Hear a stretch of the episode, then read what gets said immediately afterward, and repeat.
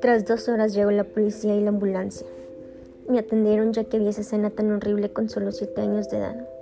Desde ese momento tuve la habilidad de ver cosas que nadie ve, cosas inexplicables que provienen del más allá. Y eso no me alegra, ya que muchas veces me lastiman y no las aguanto. Desde ese día se escuchó caminar a la anciana, sus horribles quejidos, su macabra risa, ponen los pelos de punta.